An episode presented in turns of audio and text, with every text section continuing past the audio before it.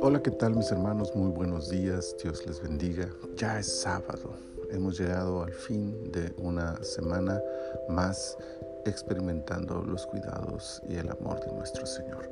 Sábado 11 de septiembre del año 2021, temporada 3, 7, perdón, temporada 7, episodio 3 de nuestro devocional en su reposo. Marcos capítulo 3 versículo 5 dice, entonces, mirándolos alrededor con enojo, entristecido por la dureza de sus corazones, dijo al hombre, extiende tu mano. Y él la extendió y la mano le fue restaurada sana. ¿Puede alguien enojarse y estar triste al mismo tiempo? Claro que sí. Jesús es la prueba de ello. Qué momento tan humano nos narra el evangelista sobre nuestro Maestro. Jesús sabía que estaban esperando verlo hacer algo de lo que pudieran criticarlo. Aún así, intentó reflexionar con ellos, dialogar y guiarlos hacia la verdad, pero fue imposible.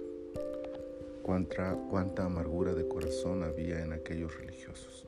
No tenían espacio para la reflexión, para el autoanálisis, para un cambio en los paradigmas religiosos establecidos. Al ver su pasividad vergonzosa, una mezcla de emociones comienza a surgir en el corazón del nazareno. Ira, enojo, suficiente para aplicar su santidad, justicia y celo santo, llevándolos a la destrucción por su parsimonia religiosa.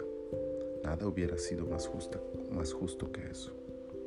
Sin embargo, aquella ira venía mezclada con tristeza, el dolor de ver a quienes amas fallar una y otra vez. Decepción por intentar tantas veces corregir a quienes lo necesitan para descubrir que su interior es el que los tiene así, encadenados, prisioneros de su propia maldad. Por una parte entonces está la santidad y justicia demandando castigo, furia santa a punto de caer con el castigo que se habían ganado a pulso, mientras que del otro lado su corazón amoroso le hacía sentir pena por la actitud de aquellos a quienes, a pesar de semejante soberbia, seguía y sigue amando entrañablemente.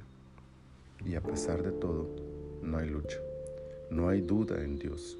Estas dos características suyas no pelean entre sí.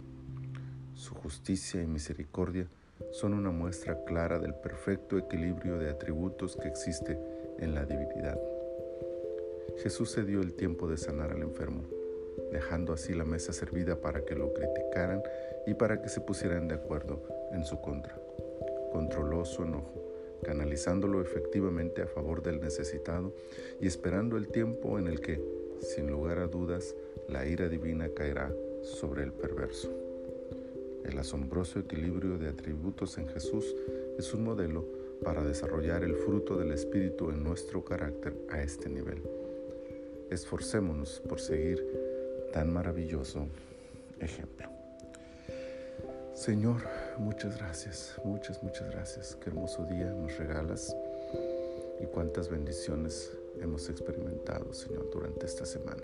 Te adoramos, te bendecimos. Gracias por esta palabra también que nos reta para poder equilibrar nuestro carácter a tu imagen de tal forma que podamos aprender a ser cada día más como tú, cuidando el control de, nuestras, eh, de nuestra ira, de nuestro enojo, eh, equilibrándolo con tu misericordia, con tu amor por aquellos que han fallado, que fallan o que nos lastiman. Muchas gracias Señor por este día. Ponemos en tus manos este fin de semana y te pedimos tu bendición sobre nosotros. En el nombre de tu Hijo Jesús. Amén. Les recuerdo que mañana no tenemos el devocional, pero confiamos en que cada uno de ustedes podrá seguir buscando un lugar donde congregarse si no lo tienen. Si lo tienen, pues les invitamos a participar activamente en su congregación, edificándose y siendo de edificación para los demás. Y si el Señor nos lo permite, nos eh, leemos y nos oímos la próxima semana, el día lunes, con ayuda del Señor. Hasta la próxima.